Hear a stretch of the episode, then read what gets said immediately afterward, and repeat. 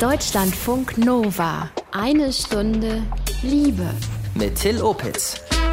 Wie bekommt man das auf die Kette? Jahre oder Jahrzehnte mit demselben Menschen zusammen sein, eine glückliche Beziehung führen.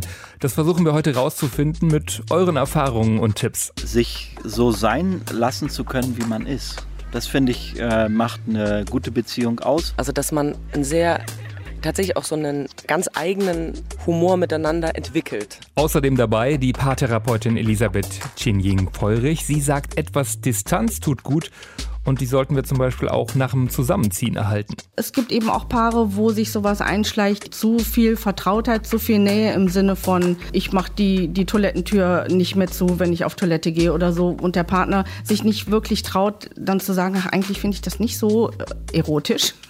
Außerdem am Start ein neues Liebestagebuch von Sophie. Willkommen.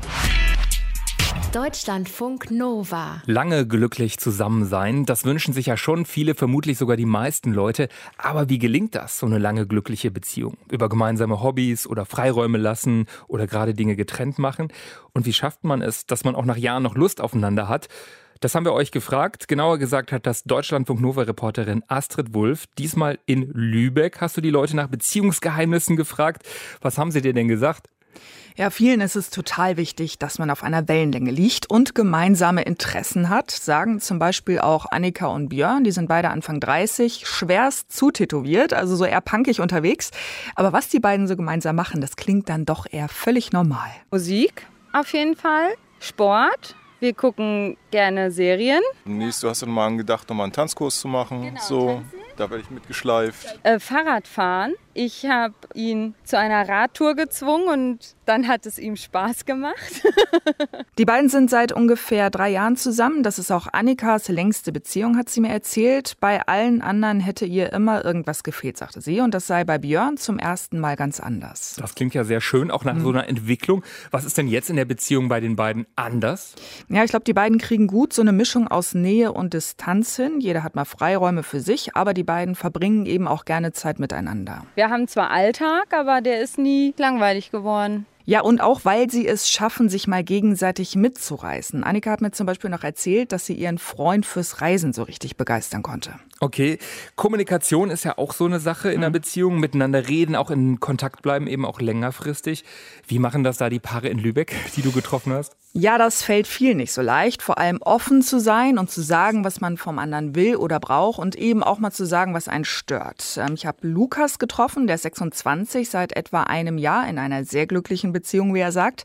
Und seine längste Beziehung vorher ging über drei Jahre. Und die ist gescheitert, weil er irgendwann gemerkt hat, dass er sich völlig aufgegeben hatte, ganz viel in diese Beziehung reingesteckt hat, sich aber nicht getraut hat, mal offen auszusprechen, was ihm fehlt. Und aus der Zeit hat er immerhin eins gelernt. Als Typ da habe ich auch selber gemerkt, dass man da Gefühle auch zulassen muss und auch wirklich über eigene Ängste reden muss, über seine eigenen Sorgen und das nicht immer unterdrücken und sagen, es sei alles gut und es ist alles in Ordnung und es ist ein stabiler, ganz, ganz verlässlicher Typ, sondern dass es völlig in Ordnung ist, dass man selber auch Sorgen hat, weil erst wenn man die dann mitteilen kann, dann kann man zusammen irgendwie damit umgehen. Ja, und in seiner jetzigen Beziehung redet Lukas deshalb auch mehr darüber, wie es ihm geht damit. Mhm.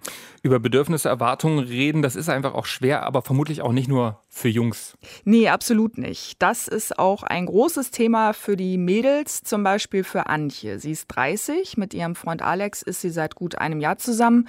Und Antje hat schon eine ganz gute Idee davon, worauf es bei den beiden ankommt. Eben Offenheit, auch wenn es anstrengend ist. Also mir fällt es immer wieder schwer, mitzuteilen, was ich denke und was ich fühle und was ich will und ich selber zu bleiben. Mit Alex ist es, glaube ich, das erste Mal, dass ich es schaffe, offener zu sein. Und ich glaube, das ist genau das, was ich brauche, um mit Alex lange zusammen zu sein. Und es ist immer wieder schwer. Ich habe auch noch Ihren Freund Alex gefragt, was seiner Meinung nach das Wichtigste in einer Beziehung ist. Sich so sein lassen zu können, wie man ist. Das finde ich, äh, macht eine gute Beziehung aus. Ja, sich auch in seiner Andersartigkeit äh, zu schätzen, das ist schon das Geheimnis, was, glaube ich, dann eine Beziehung auch am Leben hält. Ja, ein ganz wichtiger Punkt, Respekt zu haben, den mhm. anderen so zu akzeptieren, wie er ist und ihn eben nicht verändern und umerziehen zu wollen.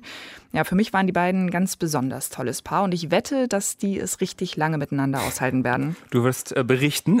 Ja. Das Thema Sex ist ja auch so eine Sache. Ähm, wir behalten sich die Paare die Lust aufeinander, gerade wenn man schon eine Weile zusammen ist? Haben Sie ja auch was verraten? Ja, schon. Und so mein Eindruck ist insgesamt, ähm, so das Geheimrezept ist auch da, so eine gute Mischung aus Nähe, Distanz und auch hier wieder eine gute Portion Offenheit. Das sagt zumindest auch Nicola.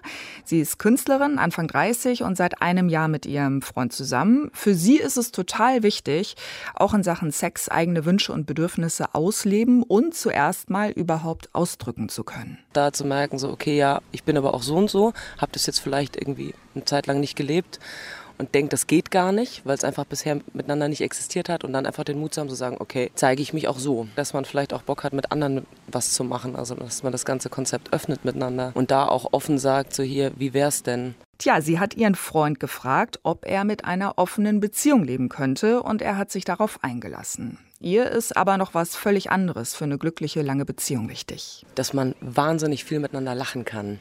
Also, dass man ein sehr tatsächlich auch so einen ganz eigenen Humor miteinander entwickelt. Also Spaß miteinander zu haben, und zwar eben nicht nur im Bett, das ist wohl auch ein ganz wichtiges Rezept für glückliche Beziehungen. Dankeschön. Was man braucht, damit Beziehungen länger als ein paar Monate halten, das hat Deutschlandfunk Nova-Reporterin Astrid Wulff diesmal die Menschen in Lübeck gefragt. Danke dir. Sehr gern. Deutschlandfunk Nova. Eine Stunde Liebe. Gibt es Rezepte, warum manche Paare sehr, sehr lange glücklich sind, zum Teil Jahrzehnte oder eben ein Leben lang. Ich habe diese Woche Elisabeth Jinjing Feurich getroffen. Sie ist Paartherapeutin und ich habe sie gefragt, ja, gibt so eine Art Geheimnis, das hinter langjährigen glücklichen Beziehungen steckt? Das Geheimnis. Also, es ist so.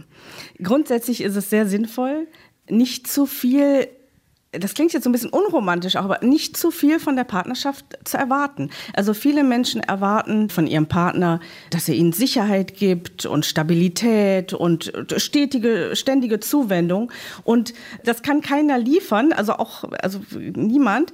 Es ist immer gefährlich, also wenn das zu wichtig ist für die eigene emotionale Stabilität, wenn der Partner zu wichtig ist, dann kommt so ein Riesendruck rein in die Beziehung. Und es ist eben sehr hilfreich und sinnvoll äh, für die eigene Stabilität zu sorgen, dass man äh, seinen Kram regelt selber und das ist natürlich sehr, sehr umfassend, aber eben umfassend gut für sich sorgt. Und dann hat man eine gute Basis, um eine Liebesbeziehung zu führen. Das heißt, man darf nicht verschmelzen, man bleibt zwei Personen und es ist gar nicht so romantisch wie äh, im Kino? Doch, es ist romantisch, äh, aber die Liebesbeziehung ist eine Herausforderung. Also das ist wie, äh, ich vergleiche es auch gerne mal mit einem Tanz, wo es auch dazu gehört, dass beide Partner stabil sind und auch auf den anderen reagieren können und auch aushalten können, wenn der andere sich mal entfernt oder gerade nicht gut tanzen kann. Das ist, das ist sozusagen das Geheimnis. Und wie viel ist Glück? Es passt einfach die Partnerin der Partner oder wie viel hm, ist es durchaus eben auch Arbeit oder ein Lernprozess? Also natürlich ist es gut, zu gucken, wer passt gut zu mir. Das ist auch etwas, was eben im Laufe der Jahre über mehrere Beziehungen gut gelernt werden kann. Also ich finde auch immer, jede Beziehung war wertvoll und man konnte wichtige Daten sammeln. Äh, was, was mag ich gerne, was nicht so, was passt gut zu mir, was ist mir überhaupt wichtig in der Liebesbeziehung. Von daher ist die Passung schon ähm, etwas, was man sozusagen verbessern kann oder auch gezielter dann nach einem passenden Partner gucken kann. Erstmal für die eigene Stabilität zu sorgen und dann mit dem Partner äh, zu interagieren und nicht sofort vom Partner zu fordern. Das ist eben etwas, was sehr schnell passiert, was sehr üblich ist. Äh, wenn du anders wärst, dann ging es mir viel besser. Funktioniert nie, oder? Ist, ja, also kann man machen, funktioniert nur leider eben wirklich nicht gut und sondern der Partner ist dann meistens not amused und geht eher auf Abwehr und sorry, dass ich da reingehe, aber ist das vielleicht auch ein Rezept, den anderen nicht verändern wollen, den Partner so respektieren, wie er ist oder die Partnerin? Genau, ähm, zu sehen, wie ist der Partner. Man merkt eigentlich relativ schnell am Anfang, was man bekommt. Also äh, äh, so, das machen ja auch Frauen schon mal ganz gerne, so zu versuchen, den, den Mann dann so ein bisschen noch so ein bisschen ummodeln zu wollen oder sich den erziehen zu wollen. Äh, das ist auch nicht, ähm, nicht schön und auch nicht erfolgreich. Aber wir halten auch fest, es ist auch normal, auch wenn die Passung stimmt, dass die Verliebtheit, diese völlige Begeisterung am Anfang, diese Verliebtheit irgendwann mal aufhört? Nein, eigentlich nicht. Also das ist etwas, was immer wieder aufkommen kann. Nur nicht etwas, was so stetig fließt oder wo, worauf man bauen kann oder was man einfordern kann, sondern eben je besser man für sich sorgt und es einem selber gut geht, desto schöner kann man mit, mit dem Partner interagieren und desto mehr kommen auch wieder diese Gefühle auf. Dass am Anfang die Erotik sehr viel mehr da ist als später. Das hat auch viel damit zu tun, dass eben viele Paare dann zusammen wohnen. Das ist wirklich ein wichtiger Faktor, den viele, glaube ich, auch sehr unterschätzen, äh, weil sich da oft zeigt, dass das eine riesen Herausforderung ist, da, da die Erotik lebendig zu halten. Umso mehr gilt es dann, eine gesunde Distanz zu wahren, jeder wieder, wieder mal gut für sich zu sorgen. Ja, also das ist sehr, sehr, sehr hochkomplex. Ich denke mal, wenn Kinder dazukommen, ist das auch nochmal ein großer Faktor, oder? Auf jeden Fall. Dann wird es noch schwieriger. Da muss auch nicht alles reingepackt werden. Also wenn da die Erotik nicht so stimmt, ganz ehrlich, oft ist es auch so, dass bei Paaren, die Kinder bekommen, die Erotik von Anfang an gar nicht so riesig groß im Vordergrund stand, sondern da wird nach einem Partner gesucht, der Sicherheit vermittelt, der irgendwie, ja, mit dem es so passt, mit dem man sich das vorstellen kann. Und dann reicht das auch erstmal. Man kann es dann auch nicht erzwingen. Viele Paare machen sich furchtbar un unglücklich damit, weil sie eben denken, das müsste doch anders sein und warum ist es nicht so?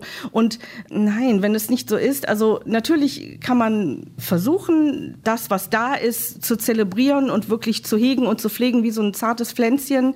Aber wenn es nicht so ist, dann ist das auch okay. Und dann kann man als Paar auch andere Lösungen finden. Viele Paare finden auch andere Modelle wie eben offenere Beziehungen oder äh, Polyamorie. Da finde ich, sind wir auch als Gesellschaft sozusagen gefragt, neue Modelle zu finden ähm, oder dürfen eben auch neue Modelle andenken, die besser funktionieren und die uns Menschen mehr gerecht werden. Sagt die Heilpraktikerin für Psychotherapie Elisabeth Chinjing-Feurich. Aber was ist mit so ganz konkreten Sachen? Ja, wenn man zusammen wohnt, äh, niemals vielleicht zusammen aufs Bad, sowas wie äh, einer duscht, der Partner, die Partnerin zeitgleich nicht aufs Klo? Ja, also das ist natürlich, was jedes Paar austarieren muss tatsächlich höre ich da auch öfters von Klienten so Geschichten, wo man denkt, hm, also das lohnt sich schon darauf zu achten und eher mal ein bisschen mehr Distanz zu wahren als zu wenig, die Liebesbeziehung als ja als etwas wirklich sehr zartes, wertvolles zu betrachten, was man pflegen und hegen muss und wo man so auch Mühe aufwenden, also im positiven Sinne schöne Mühe aufwenden möchte, um äh, dem Partner auch zu gefallen. Ja, und sich selbst vor allem auch zu gefallen. Also vielleicht ist eine gute Maßgabe immer sich zu fragen, mag ich mich jetzt gerade in diesem Moment? Finde ich mich jetzt attraktiv? Weil am, am Ende des Tages geht es um Attraktivität. Und wir müssen uns beide attraktiv finden. Ja, es ist ja meistens so, wenn man sich selber attraktiv findet, dann findet auch jemand anders einen attraktiv. Da fängt es so an, also sich zu fragen, mag ich mich so? Wie wichtig ist denn Kommunikation, miteinander reden, zum Beispiel darüber, wie die Beziehung gerade läuft, welche Bedürfnisse man hat? Kommunikation ist natürlich sehr wichtig. Nur bei der Kommunikation ist noch wichtiger das Timing. Also wann sage ich was, natürlich auch wie sage ich etwas. Und da ist es sehr sinnvoll und hilfreich, gut vorher zu überlegen, ist das wirklich etwas, was nicht mit mir zu tun hat, was ich eigentlich für mich selber regeln möchte, ne? also Thema Stabilität und so weiter. Wenn es wirklich etwas gibt, was ich dem Partner sagen möchte, einen wirklich guten Zeitpunkt dafür zu wählen, wo man sich mit sich selbst gut fühlt, wo man denkt, der Partner ist in einer ganz guten Stimmung. Wo man Zeit hat, um zu reden und nicht auf dem Weg zum Supermarkt. Unbedingt. Und sonst wirklich diszipliniert äh, das zurückzuhalten und nicht damit rauszuplatzen und, und zu denken, ja, aber das gehört jetzt eben, das, das will ich jetzt aber geklärt haben. Also vielleicht dann auch mal so ein Rededate verabreden. Was ist so mit anderen Terminen, wo man einfach nur sagt, komm, da haben wir Zeit für uns, also so Nähe-Dates oder auch Sex-Dates werden ja auch mal wieder vorgeschlagen? Ja, also Nähe-Date äh, finde ich super und ähm, man muss das ja gar nicht so Sex-Date nennen, sondern im besten Falle kommt es ja dann eben einfach zum Sex äh, oder eben auch nicht. Aber das ist sehr, ja, sehr sinnvoll, sich, sich zu verabreden und sich bewusst Zeit füreinander zu nehmen. Was kann ich denn tun, wenn ich merke, ach ja, jetzt sind wir zwei Jahre zusammen oder so, ein bisschen die Nähe geht verloren, es ist viel mehr Alltag, es ist vielleicht auch nicht mehr ganz so wild im Bett oder es ist einfach so ein bisschen langweiliger oder es geht vielleicht die Liebe verloren. Was kann ich tun? Also was sich oft einschleicht, sind Konflikte oder auch Kritikpunkte, die eben nicht angesprochen werden. Also gerade wenn man sich, je näher man sich kennenlernt, desto mehr erfährt man auch vom Partner, was einem vielleicht nicht so sehr gefällt. Und ähm, da gilt es auch immer, das Risiko einzugehen, das anzusprechen und deutlich zu machen. Und das Risiko, was dabei entsteht, ist, dass der Partner darüber nicht so erfreut ist oder eben auch eine gewisse Distanz entsteht. Und das kann ich umso besser aushalten, wenn ich eben so eine gute Basis habe. Das ist, was ich meinte mit dem Tanz. Also wenn, wenn man vielleicht selber mal sozusagen das Bedürfnis hat, sich zu entfernen, weil man gerade einfach das gar nicht so echt fühlt, die Nähe, ist es sehr sinnvoll zu sagen, ich, ich gehe einen Schritt zurück gerade, so, weil so fühle ich mich gerade. Dem Partner dadurch auch einen Anreiz zu geben, darauf zu reagieren, der dann sehen kann, oh, okay, sie geht was zurück, was ist los? Den Partner auch her herausfordern und Wachstumsimpulse dadurch geben. Heißt das, wir müssen eben auch mal aushalten, wenn eine Beziehung gerade mal nicht so dolle ist, man sich nicht so gut versteht, da mal auch mehr Distanz ist? Das gilt es auszuhalten und eben wirklich bewusst und überlegt zu reflektieren, was möchte ich ansprechen, was für Impulse möchte ich geben, zeige ich wirklich meine bestes, meine beste Seite, mein bestes Ich, bin ich wirklich erwartungsfrei, was mag ich schenken, ja, ihm wirklich liebevoll und aufmerksam zu begegnen wieder. Aber schon auch eigene Bedürfnisse benennen? Ja, schon, aber da ist eben wirklich die feine Linie zu beachten, wo es dahin geht, ich brauche dich, um mich zu stabilisieren. Das ist nicht etwas, was man einfordern kann. Das ist Liebe ist ein Geschenk. Und äh, es gibt ein schönes französisches Sprichwort, das heißt, die, die Liebe ist ein Kind der Freiheit. Man kann es nicht einfordern und nicht erzwingen. Und wenn man merkt in der Beziehung, puh, die Liebe geht irgendwie verloren, wir sind da so auf einem Weg und wir kriegen das irgendwie auch nicht so untereinander hin, wo kann man sich professionelle Hilfe holen? Also sinnvoll ist es natürlich eben zum Paartherapeuten zu gehen oder zu Coaches oder auch zur Psychotherapie, um zu reflektieren und eben sich gut aufzustellen im Leben. Wenn wir Beziehungsprobleme ansprechen wollen, sollten Timing und Ort stimmen, wir uns wirklich dafür Zeit und Raum nehmen, nicht so zwischendurch mal darüber sprechen. Das sagt die Paartherapeutin Elisabeth Jinjing Feurich. Deutschlandfunk Nova. Eine Stunde Liebe. Zeit für unser Liebestagebuch. Sophie, die erzählt uns ja schon länger hier von ihrer Beziehung mit Jan. Beide führen ja eine Fernbeziehung. Jan lebt in Deutschland.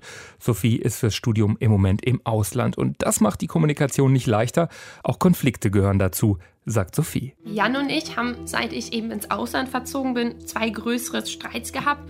Und im ersten ging es darum, dass ich das Gefühl habe, dass in vielen Situationen automatisch ich irgendwie Verantwortung übernehme, einfach auch weil ich in vielen Prozessen schneller bin, also einfach ohne Wertung jetzt.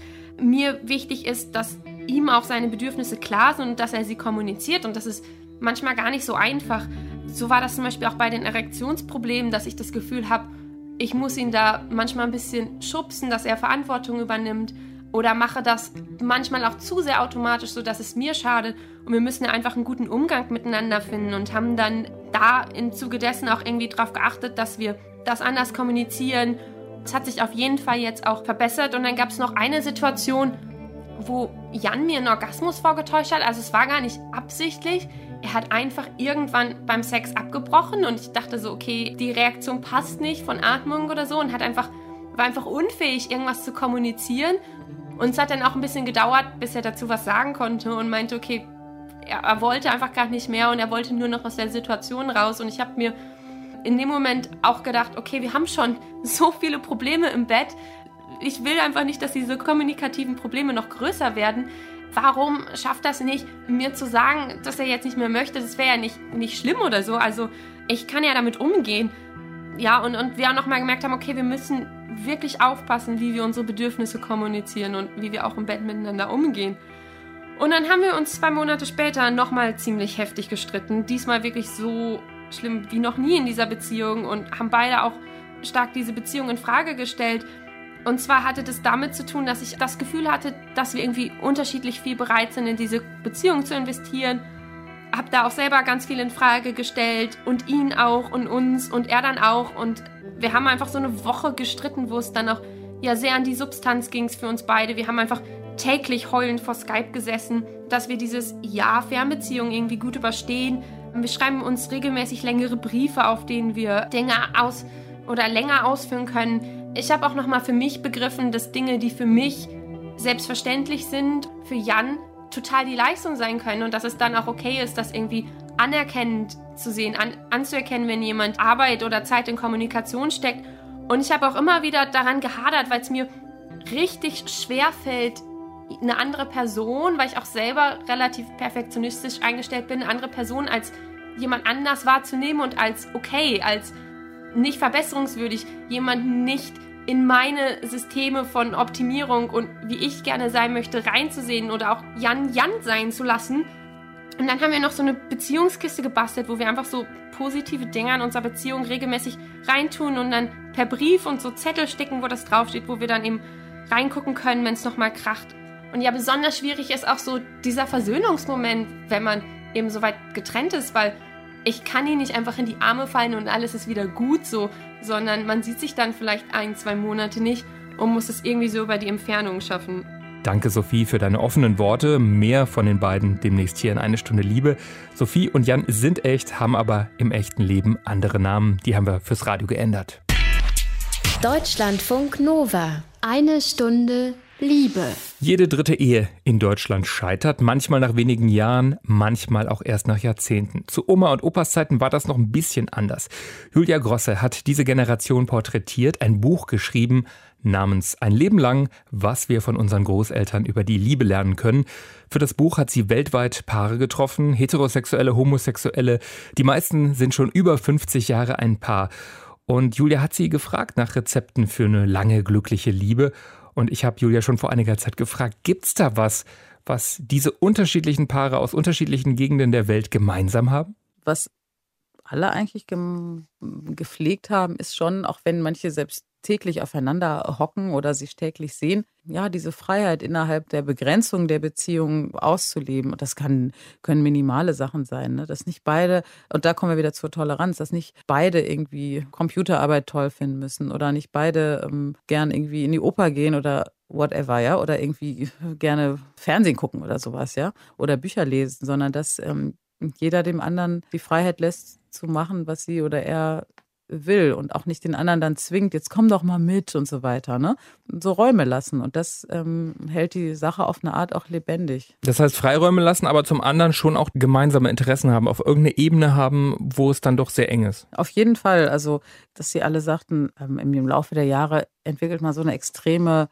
Solidarität und Einheit zusammen. Ne? Also du kannst natürlich dich extrem, du weißt, du kannst alles machen, aber du verlässt dich aber Liebe verändert sich doch auch. Haben Sie dir darüber was gesagt, wie sich die Liebe verändert hat über die Jahrzehnte? Ja, total. Also das fand ich auch sehr ähm, aufschlussreich, dass wir uns natürlich verändern mit den Jahren. Das kann ich ja selber bei mir sehen und ähm, die Beziehung sich auch verändert. Ne? Und es äh, auch Jahre gibt, wo man sich zum Beispiel auch ferner ist. Man da, und das haben auch viele gesagt, man da quasi aushalten soll, mhm. weil, weil, weil, weil die Linien auch wieder, wieder näher zueinander kommen. Und einer hat es so ähm, krass, was heißt krass, also für unsere Ohren unromantisch formuliert, hat gesagt, man schleift sich halt äh, gegenseitig ab, wie zwei okay. Steine, weißt du? Und äh, idealerweise schleift man sich so ab, dass man ineinander passt. Und ich höre auch so ein bisschen raus, dass man eben nicht so schnell aufgibt, sondern wirklich auch mal über längeren Zeitpunkt aus Sicht dieser Paare dran arbeitet, darüber redet und es kommen auch wieder bessere Zeiten. Ich sag mal, da kann man natürlich wieder lernen von den Alten, dass die natürlich auch in ganz anderen Kontexten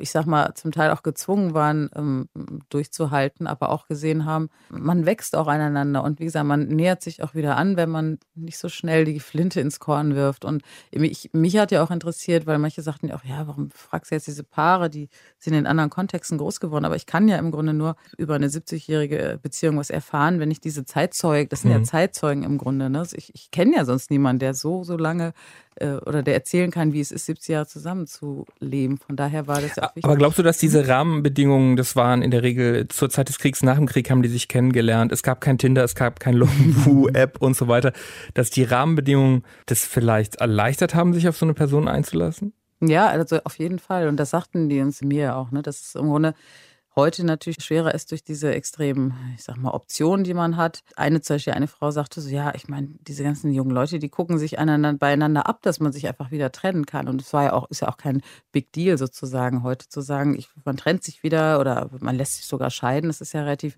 einfach im Gegensatz zu früher, aber dadurch auch natürlich viel komplizierter. Ne? Mhm. Julia Grosse hat für ihr Buchprojekt Paare getroffen, die seit Jahrzehnten zusammen sind. Du gibst ja auch in deinem Buch jetzt keine Tipps, aber du nennst schon so eine Handvoll Punkte, sage ich mal, die, die offenbar bei allen Paaren, die du interviewt hast, mehr oder weniger Bedeutung hatten. Lass uns das mal durchgehen. Da war Respekt, also gegenseitiger Respekt ist wichtig für lange Beziehungen. Warum sagen die Paare, ist dieser Respekt so wichtig? Weil es halt um diese Balance oder dieses sich begegnen auf Augenhöhe geht. Ne? Also es funktioniert natürlich nur, wenn der, wenn der eine nicht zu viel gibt und der andere nicht zu viel nimmt. Mhm.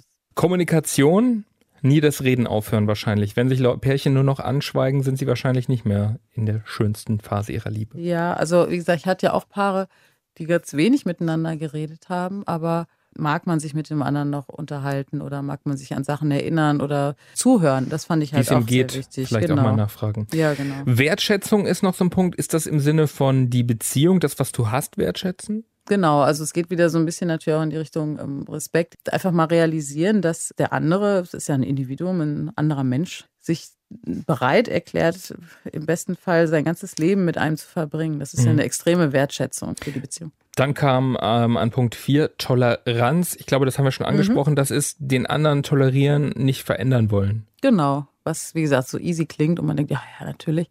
Aber in der Praxis ist es einfach auch viel Arbeit. Also Liebe ist viel Arbeit. Pflege. Ja, dass man halt im Grunde auch immer wieder reflektieren muss, ähm, wo sind wir denn gerade? Lassen wir Sachen schleifen? Wie sind können wir die Beziehung pflegen? Was können wir nochmal Schönes zusammen machen? Auch so? Das können, genau, das können so Details sein. Das kann aber auch sowas sein, wie Forscher kamen ähm, auf so eine Zahl, 90 Sekunden. Ähm, 90 Sekunden wird es schon reichen, sag ich mal, im hektischen Alltag eines Paares, sich ganz auf den anderen zu konzentrieren und sich anzuschauen, auch dabei in die Augen, 90 Sekunden, also anderthalb Minuten, ähm, ganz für den anderen da zu sein, was quasi schon zu der Pflege extrem beitragen würde, weil man sich auf den anderen einlässt. Dann haben wir noch auf der Liste etwas Neues tun. Inwiefern? ich meine, man merkt ja oft schon, da ist halt der, Alltag natürlich so ein Killer und die Routinen, so schön Routinen sind und Sicherheit geben, ähm, so sehr ähm, sieht man den anderen ja auch wieder mit neuen Augen, wenn man einfach auch andere Dinge macht. Das ist auch zu planen. Wir nehmen da uns Zeit. Auf jeden Fall, egal ja. ob man sechs Kinder hat, dann abends nochmal so eine Stunde zu zweit rauszufahren an, an, an, den See oder sowas. Dann haben wir jetzt ganz viele Tipps für lange glückliche Beziehungen. Jetzt äh, bleibt nur noch die Frage, wo finde ich die Partnerin, den Partner? Einfach bis zum Wow-Moment warten. Ja, genau. Ach, das ist ja eigentlich wurscht, ne? Also ich kenne auch Leute, die haben sich bei Tinder ziemlich gut oder Parship getroffen und sind irgendwie recht happy. Ich glaube, es geht echt nur um dieses Offensein. Im Grunde habe ich auch so ein bisschen gemerkt, klar, man muss schon ein bisschen ähnliche Interessen haben, aber im Grunde passen alle Menschen ja irgendwie zusammen, wenn man offen ist, sich auch einzulassen. Genau. Ne? Und einzulassen auf den anderen, den anderen nicht verändern will, aber auch selbst offen ist, sich auch ein bisschen anzunähern und auch zu verändern, dann würde ich sagen, passen eigentlich alle Menschen irgendwie zusammen. Ja, das sind doch schöne Aussichten. Dankeschön, Julia Grosse, für deinen Besuch hier in Eine Stunde Liebe. Vielen Dank. Und das Buch von ihr heißt Ein Leben lang, was wir von unseren Großeltern über die Liebe lernen können. Das Interview war eine Wiederholung aus 2018. Unter Eine Stunde Liebe auf deutschlandfunknova.de könnt ihr noch die ganze Sendung mit ihr hören. Und das war's auch schon fast für heute. Vielleicht habt ihr ja noch so Beziehungsgeheimnisse, warum es bei euch so gut läuft. Schreibt mir oder Shanli gerne eine Mail an mail.deutschlandfunknova.de. Ich bin Till Opitz, danke euch fürs liebevolle Lauschen. Ahoi! Deutschlandfunk Nova. Eine Stunde Liebe. Jeden Freitag um 20 Uhr. Mehr auf deutschlandfunknova.de.